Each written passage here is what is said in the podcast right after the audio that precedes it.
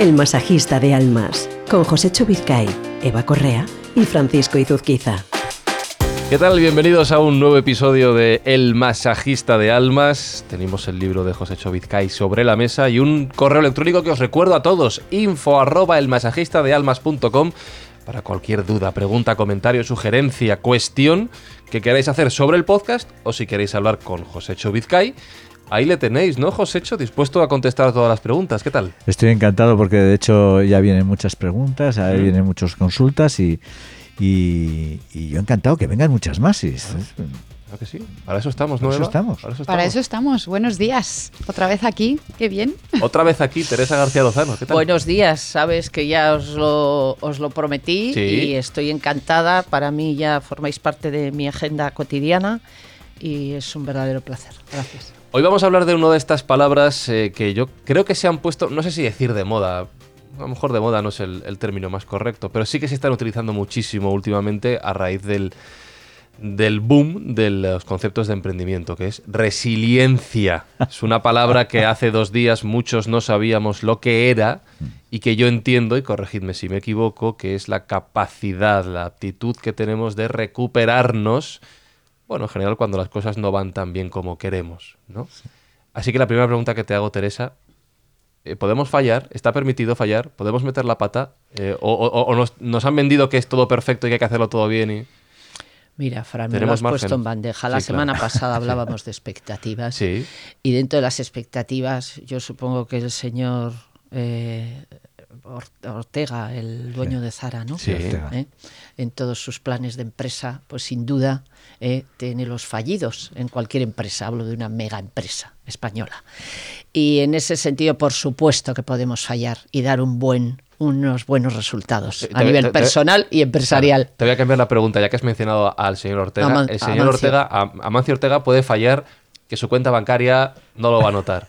Pero los que tenemos que pagar el alquiler ¿Podemos fallar también? Bueno, eh, ahí estaba el entrenamiento en las expectativas, es ah, decir, hay que reducir, siempre trabajamos con probabilidades, reducir al mínimo la posibilidad de que falle. Nuestro objetivo, como nos comentaba Eva la semana pasada, tiene que estar ajustado, tiene que ser pequeño, tenemos que ir poco a poco ¿eh? y entonces ahí tenemos más posibilidades de recuperarnos. Por supuesto podemos fallar, debemos fallar, el resto sería una quimera. Y Eva, tú decías en el anterior episodio que dado que va a ocurrir bueno, porque no somos perfectos y en algún momento nos vamos a equivocar o las cosas no nos van a salir como esperamos, puede haber mil factores que no controlemos. Lo que es muy importante es cómo reaccionemos a esa situación. Tú hablabas del aprendizaje en el anterior episodio. Eso es, el aprendizaje y la capacidad que tengamos de realizar el cambio y de aceptar ese cambio. Al final, la resiliencia lo que nos va a hacer va a ser eh, darnos esa, ese empuje de aceptar ese cambio y, una nueva realidad. Mm, venga desde donde venga esa crisis, ese trauma. ¿no? Puede ser un trauma, una crisis económica, de pareja, del propio proyecto. Eh, a partir de ahí, pues, eh, qué capacidad tenemos de, dar el salto. Y será la resiliencia la que, la que nos diga y la que nos sostenga si realmente estamos capacitados para no caernos y perdernos en la nueva realidad. Y nadie mejor para hablar de resistencia, de resiliencia y de capacidad de levantarse que un navarro, ¿no? ¿Os hecho? ¿Eh? Yo creo que eso lo lleváis en los genes, en eso sois maestros, ¿no? Por lo brutos, ¿no? Pero bueno, entiendo que todo el mundo puede tener la capacidad o puede trabajarla también, puede aprender a desenvolverse en estas situaciones. Bueno, de hecho, yo creo que todas las personas eh, somos resilientes. Eh, y la diferencia es aquellos que saben manejar esa resiliencia y saben aplicarla. Voy a hacer una pequeña anotación. Eh, la resiliencia, que es una palabra que ahora, bueno, como decías tú, no, sé si realmente se ha puesto de moda, pero suena mucho. Cada vez lo oímos más. Sí, suena mucho. Eh, la, la, acoge la psicología en los años 60, pero viene de la física. Viene de la física. Viene de la capacidad que tiene el acero de volver a su estado natural después de los golpes que recibe. Y esto en realidad sería eh, aplicarlo a nuestra vida. ¿no? nuestra vida está llena de golpes. ¿eh? Y aquel que, crea que la vida no está llena de golpes está eh, viviendo una falacia. Y es qué capacidad tenemos nosotros para superar y volver a nuestro estado natural después de haber recibido ese golpe. ¿no? Es como si nos cayéramos al suelo después de habernos tropezado y no nos quisiéramos levantar o si nos quisiéramos levantar. Entonces, ¿se cae todo el mundo al suelo? Claro, todo el mundo tiene problemas, todo el mundo tiene esas abolladuras que le, que le, que le dan al acero. Todos, todos, todos tenemos, porque la vida está, está hecha así, ¿no? Y tenemos la posibilidad de levantarnos. ¿Todos tenemos la posibilidad de levantarnos? Pues sí, efectivamente, todos tenemos la posibilidad de levantarnos, a no ser que haya una enfermedad que nos impida levantarnos. Pero todos tenemos la capacidad de levantarnos. Y si todos realmente no, no, no tenemos una patología que nos impida eh, afrontar estas situaciones, todos tenemos la capacidad de resiliencia, ¿no? Y es de volver a afrontar las cosas. Fíjate que lo has apuntado tú ya y yo creo que hay varios componentes. Se me ocurren un par, pero seguro que vosotros me decís más que, influyen en esta capacidad de resiliencia y tú has apuntado el primero que es la actitud. Es cómo reaccionemos a ese momento. Eso sí que es verdad que no todo el mundo reacciona de la misma forma. No, no. A mí me encanta la palabra levantarse, levantarse y levantarse. Levantarse, levantarse y volverse a levantar. ¿eh? Entonces, claro, efectivamente, la actitud no es la misma, ¿no? En todas las personas. Muchas personas, eh, por diferenciar aptitud y actitud, esta distinción que vendría muy, al hilo del coaching, ¿no? Eh, pues la aptitud es la posibilidad de levantarte. Es decir, ¿tienes piernas para levantarte? Sí. ¿Tienes manos para levantarte? Sí. Luego es que quieras levantarte con esa. Hoy al hilo, al hilo de, este, de este tema que estamos hablando, mm, contaré una historia real de, de, la capacidad que tenemos. Todos tenemos pies y manos, todos tenemos la posibilidad de afrontar las situaciones. Otra cosa es que queramos o no queramos levantarnos. Yo creo que el mejor ejemplo es fijarnos en los niños. ¿no? Mm los niños tienen una, resiliencia brutal. sí, es cierto. Brutal. O sea, de repente están llorando, es el drama de su vida y parece que se acaba el mundo y de repente hay un cambio, un giro eh, de observador, porque estamos en el mundo coaching y, lo, lo comento así eh, y se secan las lágrimas y tiran y venga y se han olvidado completamente del drama. Les pones un poquito de saliva en las rodillas y... O sea, es una pasada, pero sea una caída o sea una negativa porque quieren algo y no se les da, o sea porque tienen un... no sé, una frustración con un amigo o, o lo que sea, pero es cierto que, que si nos fijamos un poco en cómo se adaptan los chavales, sea de cualquier entorno, o sea, no da igual si estamos hablando de, ¿no? de cualquier sociedad, social, sí. ¿no? Que, al final tienen esa misma capacidad, o sea, que yo creo que nacemos con ello, que me corrija Teresa, pero entiendo que nacemos con ese potencial y luego lo que pasa que es cierto que a lo largo de los años y de esas caídas y de esos traumas y pues nos cuesta cada vez más, ¿no? El, decir, venga, va, no pasa nada, vamos. El ejemplo de es buenísimo, ¿no? Nos vamos contaminando. Tú decías, los niños, los niños son estados casi, casi puros. Y, y afortunadamente esa, es la, belleza de, ¿no? de que son como kamikazes. No, se plantean ni, ni, objetivos, ni expectativas, ni nada. O sea, tienen, sacan la cabeza debajo del agua, pero inmediatamente. Y es un poco, Teresa, el, el, el sentido a la, de, a la supervivencia, ¿no? O sea, al final ellos dicen, no, estoy aquí yo para, para para mm, sobrevivir a esto. Sí, sí, encuentran de una forma natural y espontánea salir de ahí. Sí, Efectivamente, los adultos ya hemos salido de ahí, estamos, como digo, excesivamente contaminados. Y lo único, hacerte el apunte, no, o sea, no siempre. Eh, o sea, digamos que la posibilidad puede existir, pero tiene muchísimo que ver con el estado previo a una persona antes de sufrir esa situación de pues de fracaso, de frustración, etcétera. Es decir, eh, sin duda el cómo esté la persona previamente al, al, momento va a contribuir y va a tener muchísimo que ver con la recuperación y con esa capacidad de resiliencia.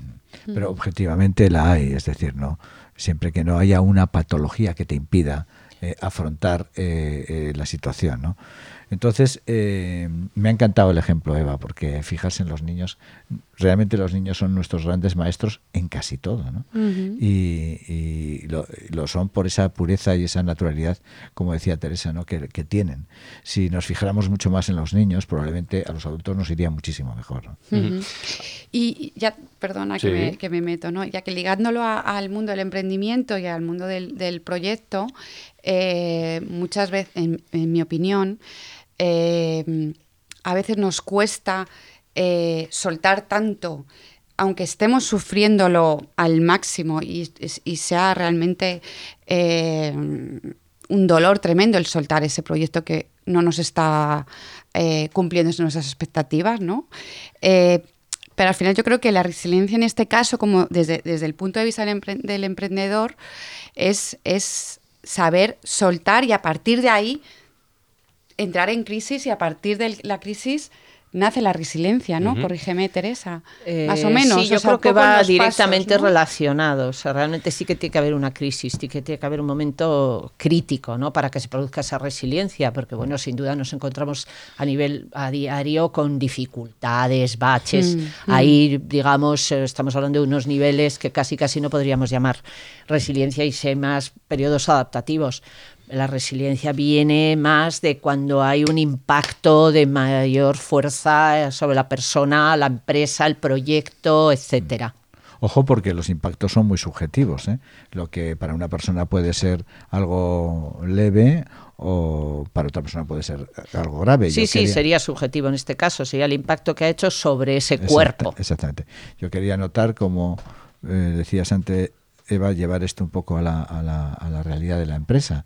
La empresa no es lineal, o sea, nosotros no nos levantamos, nos paga todo el mundo. No, no, la empresa no es lineal. ¿no? Por eso quería hacer esa apreciación. A veces un impagado que para, para otra persona puede ser que no sea nada importante, para, para alguien puede ser una catarsis, ¿no? Y esa catarsis. Entonces, si nos acostumbramos a que sabemos que no, nada es lineal, nada es lineal, ni, ni- incluso ni, ni esta mañana va a ser lineal. Ha salido con sol, eh, se ha nublado y de repente empieza a llover, ¿no? Entonces, eh, para, para nosotros, qué, qué bien, qué bonito, pero puede ser personas que vayan en una silla de ruedas, por ejemplo, y que hoy llueva sea un realmente drama. un drama, ¿no? Y no puedan salir a la calle.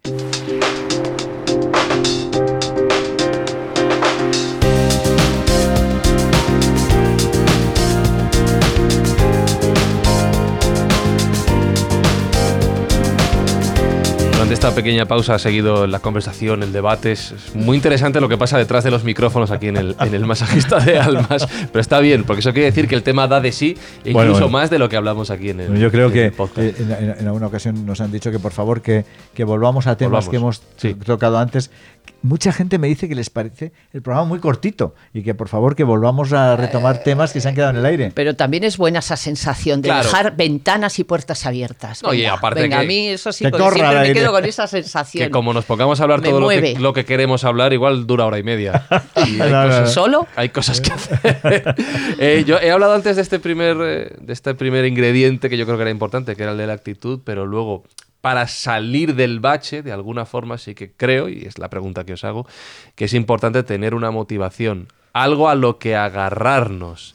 ¿Este ingrediente es fundamental para seguir adelante? ¿Para esa capacidad de resiliencia? Teresa está pensando. Sí, bueno, eh, la motivación es, el motor, eso es lo que mueve absolutamente todo. Es verdad que en un estado, en un estado cuando podemos encontrarnos muy tocados, la motivación no existe, no existe. Es verdad que probablemente o los terapeutas, los coaches, eh, o incluso nuestra familia, nuestro entorno más inmediato, sí que puede generar ¿eh? un caldo de cultivo donde se pueda empezar a producir, eh, porque es como si estuviera anulada la, la motivación. Entonces, quizá o con ayuda, o depende, como os decía antes, del estado previo de una persona que pueda echar mano de algo, tengamos posibilidades de volver a engancharnos a esa motivación. La motivación es poner una máquina un poco en marcha. Puede empezar muy lentamente a moverse y sin duda una vez que empieza a moverse, empiezan a pasar cosas. Este proceso, Eva, y lo, hilo con lo del aprendizaje que mencionábamos antes, ¿nos hace mejores con el tiempo? ¿Nos hace aprender cosas nuevas? Hombre, debería. Debería hacernos madurar. Mm, debería hacernos reflexionar. Y debería ser un trampolín para evolucionar. A partir de ahí ya es decisión de cada uno cómo lo quiere recoger y cómo lo quiere adaptar en su vida. Porque muchas veces, eh, bueno, pues cada uno somos mm, diferentes.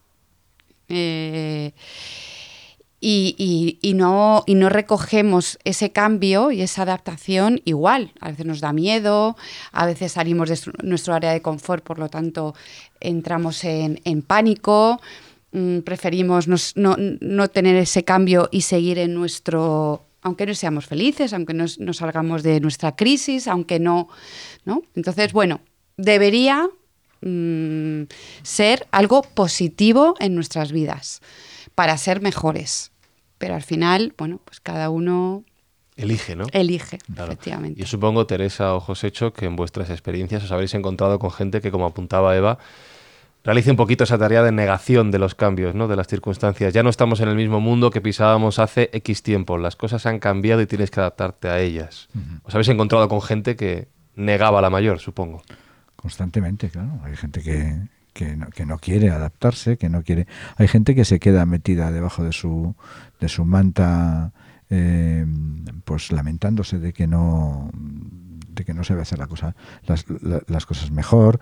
Hay gente que, como decía Eva ahora muy bien, que eh, aunque ha habido un impacto eh, importante en su vida, cree que esa es su zona de confort y entonces no olvidemos que las, las zonas de confort suelen ser cómodas, aunque no suelen ser óptimas. ¿no? tiene por qué ser una zona de confort óptima, sino, bueno, y hay mucha gente, desgraciadamente más de la que quisiéramos, que no, no se atreve a dar esos pasos, que, que tiene muchos miedos y que después de un impacto tan tan importante o, para ellos tan importante, pues eh, prefieren quedarse como están. ¿no? Sí, sin duda sería, has dibujado el peor de los escenarios, ¿no? El, cuando no vemos siquiera. Sí. ¿eh? Porque solo cuando vemos que coaching se utiliza el punto de partida, ¿no? saber dónde estoy. ¿no? El puente del masajista de almas, ¿no? dónde estoy y a dónde quiero llegar. Pero es que nos encontramos igual con una persona que no sabe ni dónde está. Entonces, eh, como decía, quizás sea el peor de los escenarios, pero sin duda eh, somos mm, los psicólogos y los coaches y probablemente muchas personas que nos escuchan los más optimistas de todos, ¿no? Sí creemos en las personas y en todas las posibilidades. Y, hay que intentar eso, como hemos mencionado en alguna ocasión, las potencialidades de una persona. Entonces, un buen profesional, coach, líder, terapeuta, sí sabe ver dónde está mm. ese clic de esa persona que probablemente le ayude a salir de ahí y encontrar esa motivación que decíamos antes. Así es. Con lo cual me confirmas que la resiliencia no es una capacidad exclusiva de la gente de Pamplona, ¿no? pues no, para el bien de la humanidad. Ah, bueno, en Pamplona también. en Pamplona también. Bueno, quería decir algo que está, como hemos dicho, has, iniciado el, el, mm. podcast hoy, el programa diciendo que está de moda, que está de moda. Efectivamente se oye hablar mucho de la resiliencia empresarial, ¿no?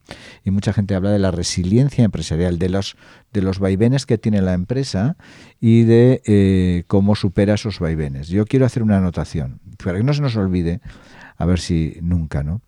Las empresas están formadas por personas. Toda resiliencia empresarial tiene la base de la resiliencia de la persona, del individuo. Si una organización eh, está bien, bien compuesta y está bien, bien llevada, eh, el impacto eh, se, se, afrontará mejor desde la base de los, de los elementos que están dentro de la organización empresarial.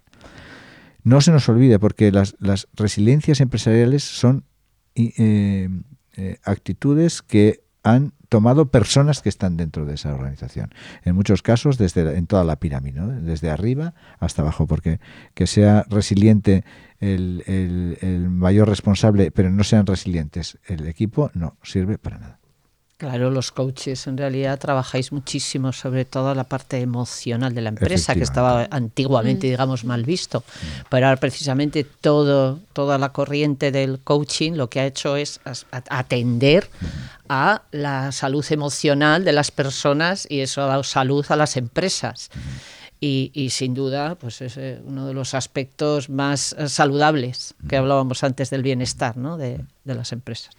Es curioso porque estuve leyendo hace tiempo un estudio, no recuerdo exactamente, y no debía decirlo, pero bueno, eh, y, hablaba de aquellas personas que tienen un alto cociente de inteligencia emocional, son personas que tienen una mayor facilidad para afrontar la resiliencia y para eh, llevarla a cabo. ¿no? Personas que tienen mucho autoconocimiento, como decías tú antes, Eva, eh, gente que es- eh, tiene muy, muy, conoce muy bien su, su emocionalidad, eh, bueno, todas las bases de la inteligencia emocional que hemos hablado en otros, en otros programas, ¿no? Flexibilidad, pero sobre todo la capacidad de ver, la- de un- capacidad de ver positivamente las cosas, ¿no?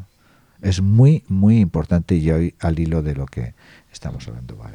Me viene muy bien que hayas recordado que las empresas están formadas por personas, porque antes de escuchar eh, la historia que nos vas a contar hoy, con la cual vamos a terminar este episodio, eh, quiero recordaros que en el libro del masajista de almas, al final vais a encontrar este tipo de historias, historias de personas eh, que tienen nombre y apellidos, aunque en el libro evidentemente vienen recogidos muchas veces con otros nombres diferentes, pero que al final siempre acaba en lo mismo. Todos los, muchos de los problemas, la gran mayoría de los problemas que se presentan en las empresas vienen motivados por situaciones personales. Incluso muchas veces, como ya sabéis, familiares dentro del caso de, de José Chovizcay. Y una de estas historias, no del libro, pero de este estilo. Ah, es del libro esta historia. Sí, sí, ah, mira, es del libro.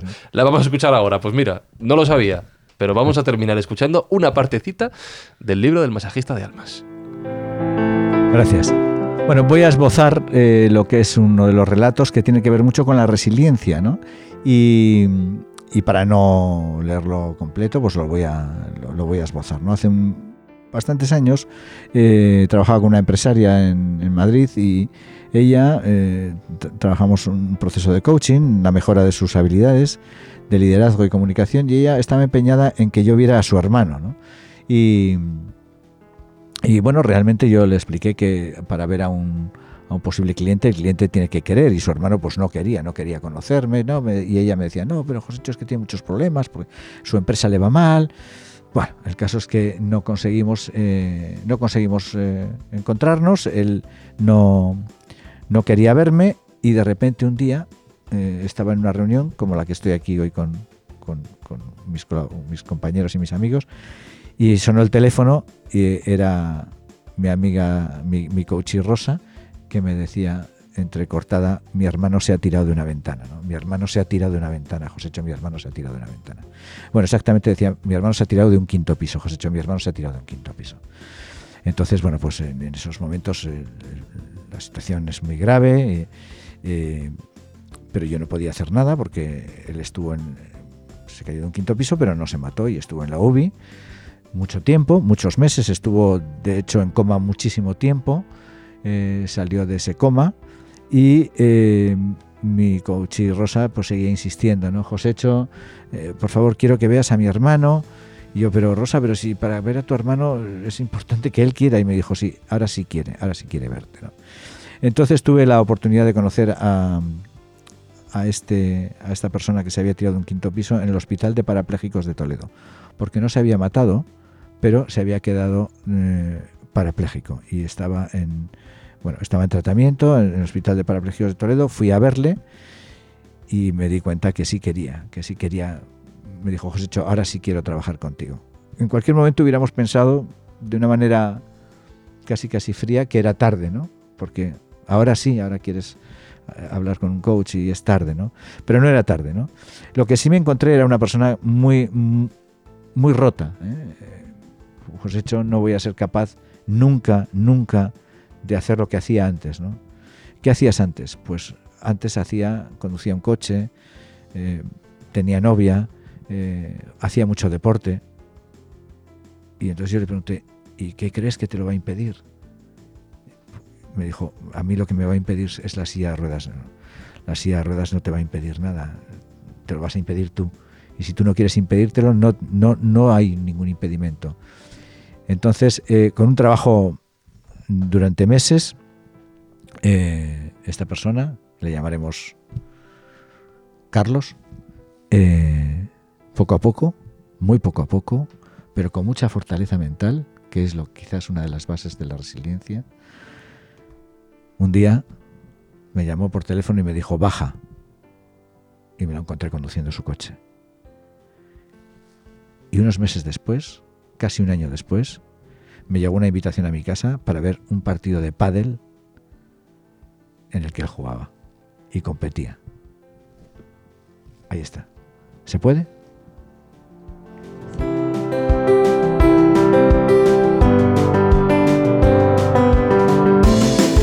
Me han venido dos dichos a la cabeza mientras contabas esto. Uno era, dada la situación de cuando se tira por la ventana, eh, todo tiene solución menos la muerte, que es una cosa que se dice habitualmente. Y la segunda, que tú lo has preguntado, nunca es tarde.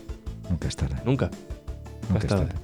Nunca es tarde y, y es curioso porque la vida que hace ahora Carlos es una vida absolutamente normal. Tiene su novia, eh, tiene su coche, compite, compite eh, a nivel nacional en, en pádel, o sea que es, es un hombre plenamente muy feliz, muy feliz. Bueno, viene a saberlo y os recuerdo que historias como esta, de hecho en concreto esta historia más desarrollada, la podéis leer en el libro del masajista de almas. Y si queréis hablar con Josecho, si vosotros sí queréis hablar con Josecho, tenéis su correo electrónico info arroba elmasajistadealmas.com a vuestra disposición. Yo quiero hablar contigo, Josecho, pero si hablar contigo es un gustazo. Y yo contigo, Fran. Claro que sí. Eva Correa, muchísimas gracias. Una A semana vosotros. más. Teresa García Lozano, un placer. Ya sabes que todo mío.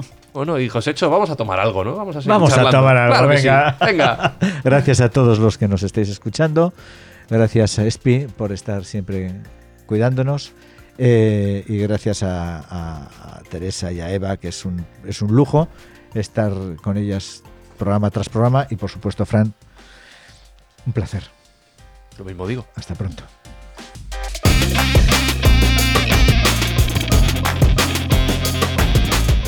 El masajista de almas es una producción de Yes We Cast para Cuonda.